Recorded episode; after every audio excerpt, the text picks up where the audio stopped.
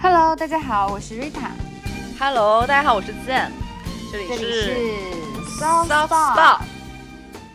又是新的一周，你嗯这周过得如何？居家嗯是不是？对我这周就是居家，每天就过着非常规律的生活。嗯，居家还能规律，这也不容易哦。因为我知道很多人就很混乱嘛。但是居家就是因为你哪儿也去不了，然后呢，你就只能一天都在家。唯一出门的时候，因为我养狗，可能就是白天和晚上要去遛狗，嗯然后中间还有一趟要去做核酸嗯，啊。然后呢，这基本上这三块时间就把我的一天分割成三个部分，其他的啊在家时间你就在在工作嘛。是，然后就是晚上了，你也没办法去哪里玩儿，也是对。嗯，所以就是只能是很规律的在家。然后呢，因为很规律嗯的在家，我就有时间看了一部电影，哦，看了什么？我看了那个《国王理查德没有，我不，我我没有听说过这个电影哎。》啊。那是但是你一定听说过威尔史密斯痛打那个，啊，我知道，奥斯卡哦，我知道了，所以就是奥斯卡获奖那部对，电影就是奥斯卡获奖那部电影。然后我就是天哪，今年真的是就是因为他这个事件，就是关于奥斯卡一切我都不知道，只知道就是 打人。对我就是就就是最近无聊嘛，然后就是刚好就是依照那个奥斯卡的奖项的目录在看那些电影，啊然后呢，我就嗯就是之前我看了《监听女孩》，然后这一周看的《国王理查德》，然后我觉得就是嗯嗯怎么说呢？这部电影就是因为因为被就是打人的事件让我觉得很有意思。就是 那电影本身电？影本身其实就是讲的威尔史密斯这个人是饰演的就是理查德这个人嘛，然后理查德是谁呢？理查德就是呃网球网球姐妹花大 V 小 V 的嗯，爸爸，嗯，然后就是讲这个。就是从他的角度出发，讲小呃大大 V 和小 V 是怎么成为网球就是姐妹花的。从对成为成为网球嗯巨星的。然后呢，他但他其实没有讲说，就是他入他到国际就是正式比赛之后，他其实讲的角度是他们还没有。呃，嗯。变成巨星之前，可能最开始就是他，呃，就是父母是他们的教练，然后呢，因为他们想更厉啊。害，所以就是但又没有钱，就是只能去寻找各种教练来教他们，然后再打青赛，然后但青赛之后，其实理查德这个人是一个非常哦固执的人，嗯。同时他又非常笃信计划，要按照计划走，不像我们很多运动员的。或者说很多家长一样，就是呃，可能教练说什么他就会做什么，嗯或者说教或者老师说什么他们就按照做什么。他有自己的一个特别精密的计划，然而他可能只是找这些教练来辅助，感觉好像一个计虎爸划，都说是虎妈，我感觉就是个虎爸。哎，对对对，就是这样。对，然后就是他可能，比如说让我最记忆深刻的一个片段，就是他们打完青赛，实际上已经非常有名了。然后他们就嗯是那种就是很有，就是我们所谓的好苗子。然后这个时嗯候呢，他爸爸就是不让他们再继续打青赛了。然后只是让他们就是做一些普通高中生，哇哦，好好前做卫的思想。对，然后等到他们 ready 去打著名的国际赛事的时候，他们就是去打了国际赛事，并且就是一炮成名了吧？哇哦，天呐！所以，但是他爸爸其实理查德他也自己本身不是说一个专业的网球运动员，他就只是非常的，就是投入到怎么去教育自己的孩子，是吗？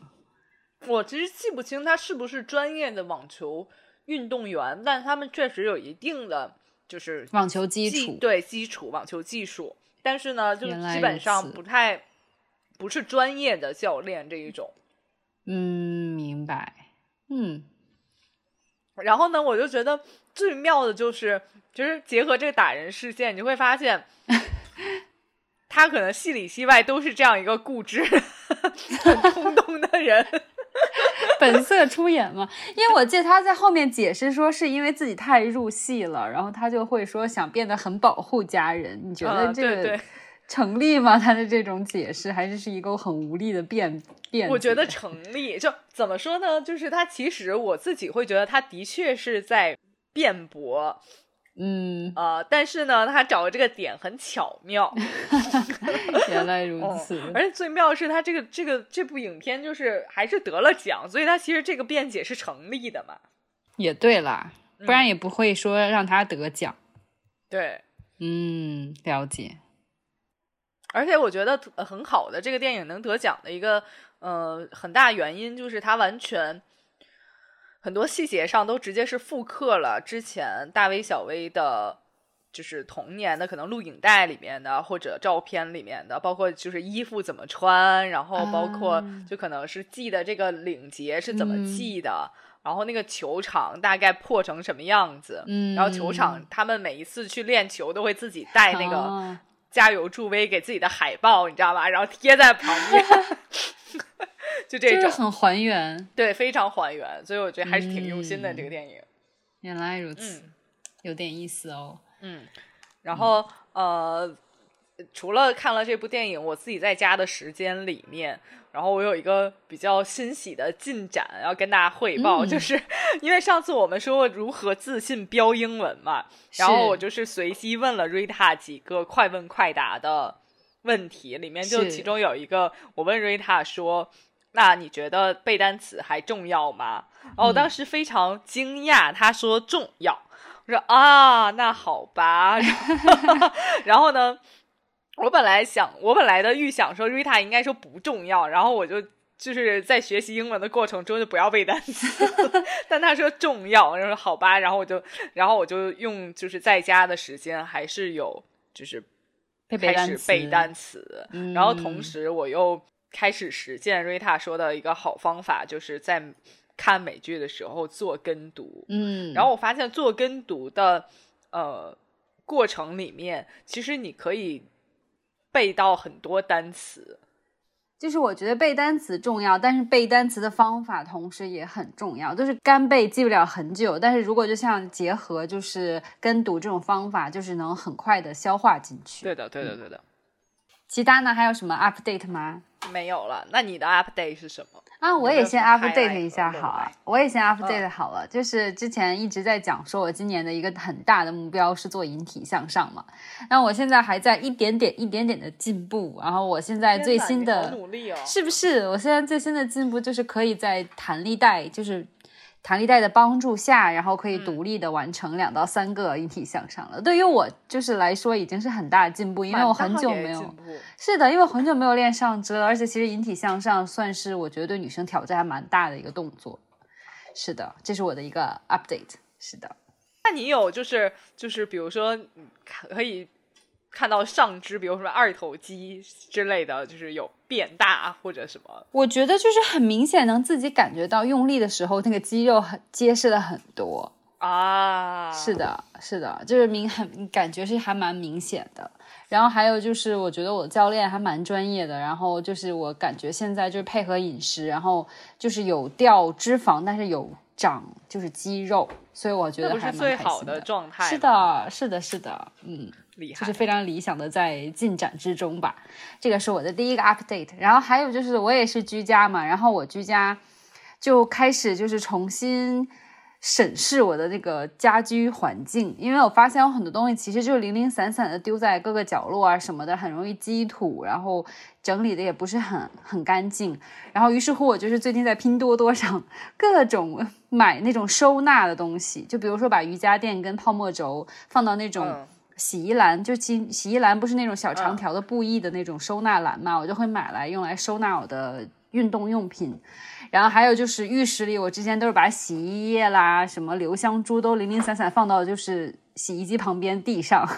然后后来我就干脆买了一个几层的很窄的那种收纳的小小。小推车一样子的，然后几层，这样把就是所有洗洗护用品都放进去，然后整理的整整齐齐，这样卫生间的环境也变好了，我感觉心情也变好了。啊，嗯，是的。然后也是因为在家嘛，然后时间长就会想看看电影，然后我也很久违的看了一个电影。但是这个电影讲真的，我我有点纠结要不要推荐给大家，因为其实就是它整个氛围很好，它是走氛围派的，就是我整个下来我没有没有懂他想说什么。这个电影叫。呃，纽约的下雨天，哎，完整的翻译我忘了是什么，是甜茶演的。过，对我好像听过。前一阵是不是有上映过？是的，是的。然后因为最近就上了视频平台嘛，然后我就在琳娜·戈麦斯。对对对对对，是，对，是傻脸演的女二嘛。然后我当时想着，天呐，有甜茶，有傻脸，然后而且就是女一也是很有名的那个女演员嘛。然后我就想说，那我一这个电影一定很好看，然后而且就是海报也拍的很，哦，很青春，然后拍海报拍的很文艺，嗯，然后我说我一定要看看，还是那个，还是就是那个导演很有名，是 Woody Allen 吧，好像，哦，对对对对对对对，是的，是的，是的，然后我当时想说一定很好看，嗯，然后它整个就是因为是纽约的下雨的一天，它确实是就是其实就拍了整个电影一个多小时，它其实就拍了一天。基本上就是一天发生的事情，在就是他男主就是田茶演的这个角色跟女主是呃这个两这两个人就是我不剧透啊，就是他们是在大学生在大学生活，然后因为机缘巧合，他们要到纽约市区里面度过一天，然后在一天里呢，就是因为男女主的很多世界观、人生观都不一样，然后呢，他们又遇到了不同的人，然后最后走向了不同的结局，就是有点日日本文艺片的感觉啊。爱在黎明破晓前，就是那种感觉。然后，但是呢，它整个就因为是 Woody Allen 的审美嘛，所以整个感觉是很很好的。再加上有那种纽约城区那些背景，再配上下雨天。但是呢，就是整个他想讲什么，其实我还是不是很明白。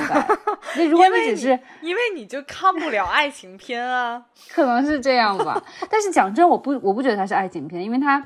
肯定是有爱情元素在里面，但他其实我觉得他更多是想讲说，年轻人在就是人生分岔路口，如果每个人的背景不一样，遇到不同的诱惑和不同的呃自己的性格的分歧吧，然后会怎样选择人生？他其实在讲这个，我理解啊。哦，但是对，然后我就觉得。画面是好看的，所以很适合。就比如说，刚好外面在下雨啊，然后你又是没事情，比如说撸个猫啊，抱个狗啊，然后你在那里一边 悠悠闲闲喝个咖啡，看一个电影啊，就很有我觉得这个蛮适合电影。对，但它不是不要太纠结情节。对，情节没有很，就是你走神一会儿再回来看，就是你也不会错过很多那一种。对。陪伴型电影，陪伴型电影，真的是的，对，但是还蛮有趣的，因为我真的很久没有看这种有点文艺、青春、浪漫的这种电影了，还不错吧？嗯，蛮好的，嗯，是的。那你有买什么东西吗？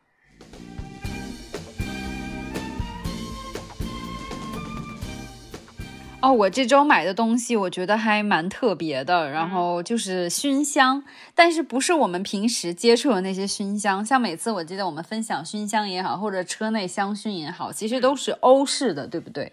对，就是什么琥珀啦，或者花香啊、草木香的，但其实点点，要不就是蜡烛。对，是那样子的，但其实都是就是相当于国外的那种感觉传到我们国内，但是其实我们自己是有很长很长的制香的历史的嘛。像我们看古装剧里面不都有那种就是你知道谁点了个什么香导致了谁怎样怎样的这种情节吗？甄嬛传，对，对，或者是就是我们的寺庙里面。到现在也都还有燃香的这种历史嘛，然后于是乎我就是最近刚好就是在果壳，然后我平时会看他们有些奇奇怪怪的广告啊，或者是什么。我也好喜欢看那个那个网站，对吧？就是觉得很很科学。是的，然后呢，结果就是很凑巧的看到他是在最近在做一款是那个非遗传承人，这个传承人是专门制香的，然后他制香超过五十年。嗯。然后一直做就是中式的香，然后呢，就相当于他就是这个师傅自己，呃，定制了一款，就是可以让你作为一个中式，就是赏香小白入门的，就是做了二十款香，然后做了一个小礼包一样的。然后我就觉得很好奇，我想知道，就是中国的香跟外国的香有多么的不一样。嗯然后我就买回来，然后觉得好有趣，就是它是装了二十个小管管，就像有点像我们小时候用的那种自动铅的那种小管子里面，然后一根香，其实这个长度跟呃自动铅笔的铅也差不多，因为它其实是为了让你赏香，就不是为了像我们那样点蜡烛熏香的。嗯然后它的香也真的好特别，然后我就比如说它有一个叫鹅梨帐中香，就这个名字起的都好好听啊。然后这个是因为古装剧经常出现的那个，哎，并不是哦，他是那个南唐后主李煜和他的小周后一起创造的香。然后这个香之所以叫鹅梨帐中香，不是有什么就是你知道婉转悱恻的怎样的？对 对对，它其实就只是说把很多就是我们中国传统用的什么沉香、檀香啊，然后什么乳香、安息香这些东西放到梨里面，然后拿梨相当于蒸一下，然后相当于用梨的香和就是沉香本来的香一起混合出来做成的香。然后还有什么东坡文思香啊？是因为苏东坡他除了自己什么有东坡肉啊，或者写诗作词这种的，他还会很会制香。然后相当于就是这个呃非遗的传承人，他相当于就把这个香的呃，你应该说叫菜单嘛，或者说制香的这种成分，然后 copy 下来，然后再重新去复刻这一款就是传统的香。然后类似这样子的香有很多，然后每一款我觉得都味道还蛮奇特的。我其实也就只点了一两一两种味道，但我觉得还都蛮好闻的，因为它有沉香，然后有檀香，还有荷香，就是不一样的。然后他还告诉你应该先点哪个，然后怎么去赏啊什么的，我觉得还蛮有趣的。就是这种赏香的这种仪式感还蛮强的，就跟就是点蜡烛还不太一样，我觉得还蛮有趣的这么一个体验吧。这是我这周我觉得还蛮有价值的一个投资，对！哎，因为我 自己其实也会在家点香，然后嗯不记得我之前有没有分享过，但是我现在点的一般都是沉是檀香，就是我之前从那个寺庙的商店里面嗯买的买那种，回来的对，嗯然后就是，但我那你这种还是求来的呢？我觉得特别适合上午为什么点，就是感觉上午的空气会。就是如果檀香的话啊，因为会比较、嗯。比较中和，让你整个的室内空间非常的沉静，嗯，但是，但是我非常推荐另外一款香，也是我经常会点的，但就是很适合睡前点。哦。它是呃悦榕庄出的一款就是香，然后呢，嗯。因为檀香的话，我其实试过睡觉前点，嗯，但是。会觉得整个可能是我我的卧室不够大，再再加上我买的那个檀香的味道有点重，所以它其嗯实会让你整个室内的味道太浓重。但是我嗯现在推荐的这款悦榕庄的香，嗯，我其实买了两种味道，一个是它们本身特别有特色的，叫什么罗刹什么花，然后呢，哦但是那种就是会让我。不太觉得 OK，是因为它的就是那种花香的味道有点重。嗯，然后呢，我另外很推荐的一款叫就是青草味道，哦，对它就会非常清新，嗯然后就感觉就是那有一种大自然的味道。哇哦，对，就是我下次可以给你带几个你试一下，我就非常推荐那一种。当然，我特别，我觉得你这种特别好，就是就是你可以在那个二十种都点完，知道哪一种香，就是什么时候点，对，你最开最开心。喜欢什么？对，喜欢什么味道嗯，对，因为我这个其实二十种每二十种香，然后每一每一种香它都有六支，然后相当于一共有一百二十多支小香，然后其实也就只是要一百多块钱，我当时买的时候，所以我就觉得真的还蛮好接受的，而且点一根之后，我觉得室内的，你知道有时候点如果就是。呃，寺庙的那种香，或者是比较粗制的香，有时候味道会太重嘛，在屋里面。但是就是它这个，因为短短的，然后又比较细，然后它其实就是真的让你赏香。那屋子里虽然还是有那种淡淡的香味，但不会说很刺鼻，所以我觉得还蛮好的。嗯，而且我觉得入入睡前点香特别好，就是它不像你入睡前点蜡烛，如果你睡着了，有有一些安全隐患。吧 对对对对对，香的话就还好，就是如果你就是插到那种个陶瓷那对香盘也大的话，就其实不太会有那么大的安全隐患。然后你睡着的话，它自己燃没了，反正就自己没有了吧。是，嗯，这个是优势，没错。嗯，对，这是我这周推荐了。所以你你这周推荐是什么？你在吃什么？你能听到我推荐，我这周推荐就是就是我在吃的这个，嗯，是那个我买了一个每日黑巧的啊，最近好火哦，这个。对，就是我因为在家，就是你总想吃点什么甜的东西。是的，嗯，但是有时候吃蛋糕的话，又觉得非常有罪恶感。嗯，就我吃一个拿破仑，我觉得哎呀，完了，我今天我今天怎么办？就是，然后呢，我就我就买了一个，就我就说，那我就吃巧克力好了。巧克力至少如果你没有吃非常多的情况下，没有那么有负罪感。对，而且像每日黑巧这种东西，就是。它又相对不像，对对，走 健康路线，它又不会说像你买一条，比如说健达奇趣蛋，那个吃完了真的，就虽然非常开心，但是我吃完了就会有，你会变成一个健达奇趣蛋。但这家奇趣蛋真的非常好吃，是了是了。对，然后呢，我就买了这个，就是我我在超市里能找到的，嗯，每日黑巧里面黑巧含量最多的，嗯。嗯的这个礼盒，然后这个礼盒非常好，就是它它是呃分为四个不同产区可可豆就是做成的巧克力，嗯，有点也有点像巧克力品品香的那种感觉，品尝，对对，品鉴，对，然后呢，我就非常开心的，因为它。因为它就是分为不同颜色，所以我就是每天大概吃个两个颜色。然后在头两天的时候就非常开心，就有一种开盲盒的感觉。你会发现不同地区的可可豆，其实它的味道会非常不一样。哦，真的？嗯，像像比如说我现在吃的吃的这个绿色的，就是多米多米尼加啊，这个就非常苦。就我自己会觉得啊，就 我从视频里可以看到你紧皱的眉头。对，就是非常苦。然后呢，我我第一次吃的这个比多米尼加更苦的，叫是你根本想不到是马达加斯加的可可豆产的巧克力。我不知道为什么，因为可能马就是马达加斯加有香草，我会觉得它什么东西都应该很香甜。哎，对，所以我刚买的时候，我其实就是对巧克力有一种渴望嘛，然后我就想说，那我就要吃那个最甜的、最好吃的，然后我就就打开了马达加斯加，就苦到我就是。我想我提问，我想问一下，你买的这个礼盒，他们的可可比都是多少啊？占比？黑六十六点六。哎，那应该还好吧？我以为。因为我觉得七十以上、七十五以上才会真的很苦很苦哎，对，但是但是就可能因为它的可可豆太纯了是吗？不知道产地可能那个味道味就不一样。但像我吃的这个厄瓜多尔和洪都拉斯的就很像，就是奶油巧克力，不是对不起，就很像对加了加了牛奶的巧克力。OK，嗯，这个听起来就很比较像我们平时会可以想觉得很香甜的好吃的巧克力了。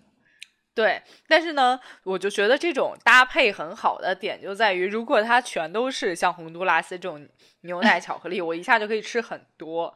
但是就是 这种非常苦的黑巧，我就会说，那吃一片就就可以了啊。对，它就是它的味道就在提醒你说，你只能吃一片。OK，嗯，有效抑制了自己的那个就是贪吃的欲望，是不是？对。而且这种就是单独包装一片一片的，我觉得非常推荐大家买这一种，就是因为你不会不会想说，我吃着吃着突然就会发现，哎，怎么都吃光了，没了。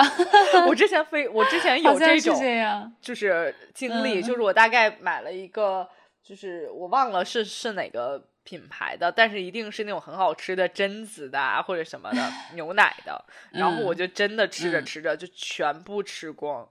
天啊！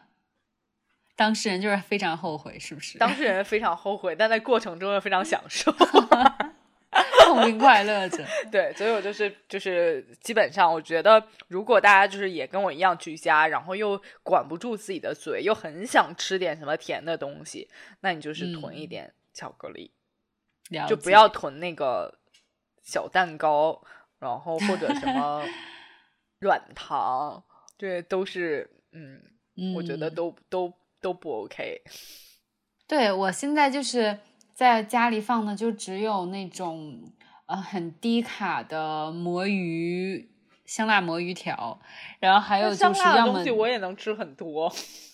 但是我那个太辣，所以我我吃不了很多，这也是我一种方法，就是你是太苦好了，吃不了，我是太辣，吃不了太多。对，然后要么就是那种呃鸡胸肉，我觉得要么就干脆就吃肉，就很顶饱，然后又是那种其实你摄入的就是正常的蛋白，也不是那种叫就是米呀、面呀这种细粮什么的。对，要么就是吃水果，还是我最后一个办法。当然，水果就是有时候那种满足感没有那么强啦。对，嗯，确实是，嗯，可以吃黑巧，了解。嗯嗯那我们说完买的东西，那又再说一下我们这周的 tips 吧。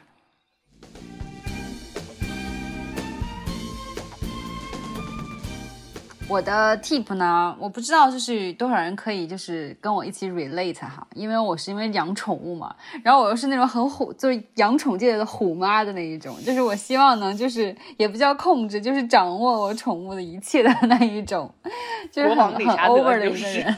你们家的国王理查德就是你。对，然后我我的狗正好就叫查尔斯，查理，对，然后呢，我就想说，比如说平时要，比如说给大家吃药啊，或者换粮啊，就是经常需要记日期嘛。然后我要是拿自己的那种平时那种日历记呢，我有时候经常忘掉，而且会觉得说跟我其他一些工作啊、生活上的事情会记在一起，就很混乱嘛。然后呢，我就很偶然、很很偶然的发现，其实有给宠物专门用的，就是记录宠物成长的那种 A P P。哈哈哈 我这个我这个已经养狗的人都没有办法跟你蕊力的。对，就是我在这个录制之前，我还特意问 Zen，，我说你知道有宠，你养宠十年，你知道有养宠 A P P 吗？然后他说他不知道，然后我就非常得意。是的，它其实就是有点像我们比如说记录喝水、健身啊的那种 A P P，但是它是专门是给宠物的。嗯，然后它里面就是比如说你就是登记上你的宠物之后，比如说你需要，因为宠物有那种需要定期驱虫啦、打疫苗啦，还有比如说换粮，不是有那种七日换粮法，你要记录日期和就是换粮比例啊那些东西，全都可以相当于在这一个 A P P 里面完成。当然，它除了 A P P 还有小程序，所以你不用非得再下载一个 A P P，你可以在微信小程序里就完成。然后就可以把你需要记录的，比如说我今天给它驱虫了，我记录下来，那我可能就知道说下一次驱虫一个月之后或者三个月之后什么时间我就有记录，它还可以开提醒嘛，就是闹钟提醒。然后还有就是有一些提供一些遛宠的路线，还有一些就是宠物 养宠的问答，我觉得好神奇啊！就是这就是侧面说，现在就说。我觉得侧面说明了现在在中国养宠家庭有多多，然后多少人养宠物，不然怎么会有人专门开发这种 A P P，还那么多人去用，就蛮有意思。当然，它里面还有那种相册，就记录狗狗成长的，然后记它的体重啊、身长啊、变化啊什么的，还有包括它有生什么病啊、异常都可以记录下去。然后如果万一需要去看医生，你可以准确的跟医生说出我的狗狗几天前出现了什么状况，这样子。哇，就我觉得是有一点 over，但是就是对于我这种就是很希望能准确掌握就是狗狗动向的人来讲，我就觉得还蛮蛮好的。像我今天就记录了它今天给它驱虫，然后我就知道下次是什么时候这样。我觉得你真的就是那种学霸型的养宠人。因为我就是那种很喜欢就是列 list 啦，然后或者说给自己定计划目标啊这种拉单子的人，所以就是到宠物的时候我也是一样。是的，但是就是至于我，因为我可能已经养了宠物太久了，如果你突然让我、就问我你当时养它的时候你怎么没有用用这个 A P P，我就会想说，那坚持十年我也是有点太 累了。二零一二年可能那个时候微信才刚开始有吧，都没有那么多小程序，大家都连就是智能手机都没有开始用。对，所以就十年前，我就会觉得说你就是特别像那种就是就不是有的父母是按教科书来养孩子，就我可能就是那种像村儿里的，就是给孩子起名为狗蛋儿啊，什么什么二胖啊之类的那种，就随便养一养的孩子。然后你的话可能会就是那种，我可能从小升初就要给孩子军事化摆在学区房的那种。对对对，我就坚持要科学养宠，要对但是这种做好科科学规划。对，但是我觉得这种科学 养宠是就是现在年轻人的可能趋势之一。我觉得还有一点，其实是有很多时候我也知道是智商税，或者说知道是一种就是就是有点多余，但是可能我觉得就是养宠人群的一种，你不能说是打发时间，就是说就是一种本身生活的一部分，生活方式的一部分。我觉得是就是相当于让养宠这群人，或者说把养宠当中心的人，就有了一个生活圈子。就很很培养责任感的一件事儿吧。对，啊，就基本上就是像我们小时候那种，就是刚开始可能大概从一岁到六岁或者到七八岁的时候，父母还会每一年带你去照相馆照照相对，但是我给你打赌，就是等你到了八岁、十岁以后，就没有人带你去照相。好心塞。对，对，但是我还是蛮推荐这个 A P P 的，就是嗯用起来也蛮简单，就有点像随随手记备忘录一样子的，就没有很复杂，操作起来也对，嗯嗯，是的。所以就是，如果你也是养宠人群，并且你经常会觉得说，哎，我忘记了我什么时候该换粮，什么时候该怎么样，这些想有一个专门记录的地方，它有一个专门宠物账本嘛，就宠物开销你也可以用来记录一下，我觉得还蛮有意思的，你可以去尝试一下。嗯，嗯，确实这。就是我的 tip 了。嗯，你呢？我我这周的 tip 就是，嗯，是我最近新养成的一个习惯，就是哦我会发现说，因为疫情大家都在家，但肯定有的人，有些人就是就是可能自己在家就多多做一些饭啊，自己的，然后或者说多一些机会就自己买菜自己做饭。但是像我这种就是有时候要在家工作的情况下，我就很长时间还是在点外卖。嗯啊、然后我就会发现，其实就是尤其是今年，我才发现，就是很多不管送餐员还是快递员，都也有一些女性的身影出现。是的嗯是的，是的，嗯，但是然后呢，我我最近的习惯就是，如果我碰到比如说送餐员是女生，然后或者说快递员。快递员倒还还没有，就送餐员是女生的情况下，我就会比如说像美团这种 A P P 里会有一种打赏骑手，嗯，哎，我从来没有用过，哎，对我之前也没有想到，但是我后来就是有一天就是天气很不好，然后是给我的就是送餐的是一个女生，然后打开门，那女生非常娇小，就她基本上可能比我哦。矮一头吧，然后、啊，对，然后然后就是呃穿的也也也不是特别的，就是暖和啊那种，因为他们要轻便一点，然后就是是就是。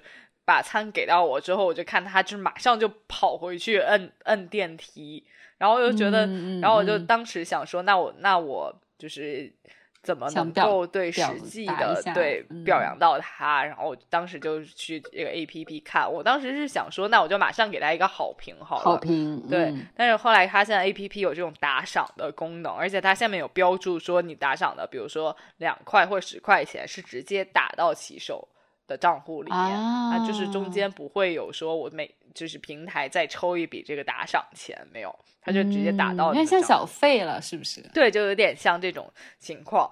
然后呢，呃，我才发现这件事情。但后来就是有一次，我和我妈妈一起坐电梯，然后呢，也是一个女女性的送餐员，而且非常年轻，看起来就是大概二十岁出头的左右。然后那一因为因为有前一段时间北京非常冷，有一段时间，对？吧？然后呢，他穿的非常少，然后，然后我就我当时记得我妈妈还跟人家聊天，就说你穿的太少了。然后那个嗯晚上很冷，然后那个女生就说、嗯啊，是是有一点冷，就是本来要回家了，但是呃，刚好又有一单，所以就想说把这一单送完了再回家。哦，哦，嗯，所以就好觉得拼哦，是，然后包括包括我们家楼底下有一个圆通快递，然后呢，那个那个嗯。快递的也不算大姐吧，我觉得可能比我们大不了几岁。然后那个嗯，那个女生的快递员也是，她她在我们小区送了很久了，大概去年就一直在这个小区送送快递。我基本上早上有时候我收到他的快递，大概在七八点钟。大概晚上我有时候遛狗遛的蛮晚的，大概九十点钟的时候，有时候看到他还在送送快递。哦，我感觉就还是蛮辛苦的。然后，所以我就是对的。然后，所以有时候我就是如果要寄出什么东西，我就会优先选择在这个快递选择这个快递。哦，因为我觉得就是好棒哦，你这个举动。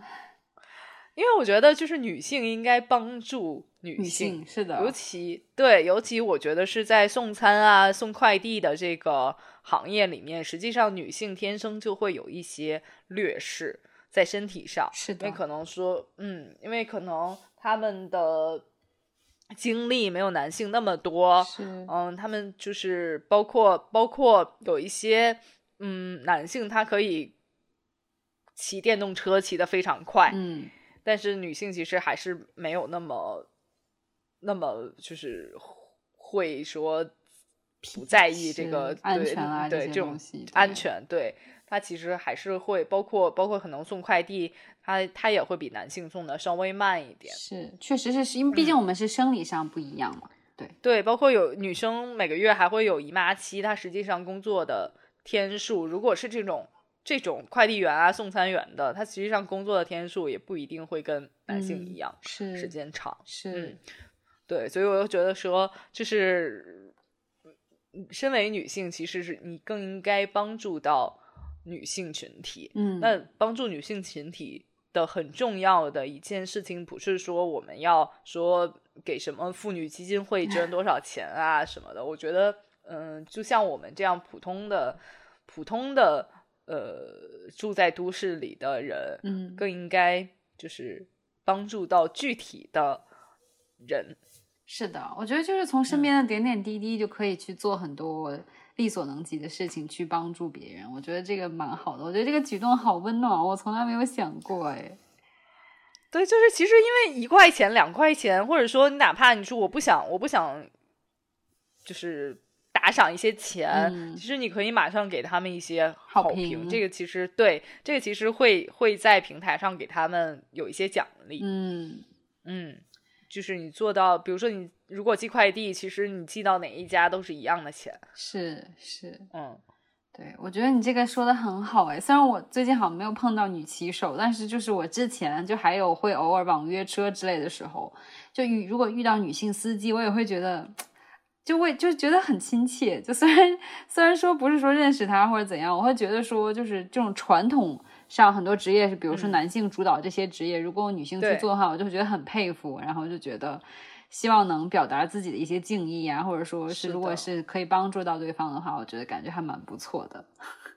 对，因为这些男性主导行业里面，如果女性去。做的话，实际上她会遇到更大的困难，不像我们可能有一些行业其实是女性在在很多，但是我们进入到这个行业的时候，实际上不会有太大的，嗯，可能。偏见啊，或者本身会有一些就是固固有思维、固有定势在，嗯，但这些这些人可能，我觉得可能会就是除了他本身工作的辛苦性外，他还会承担更多的就是打破人们的偏见的这种，我觉得好有勇气哦，阻力，嗯，是的，就很有阻力。而且我会发现说，女性在这一些服务行业，包括这一些行业里面，其实是做的更好的，比如说。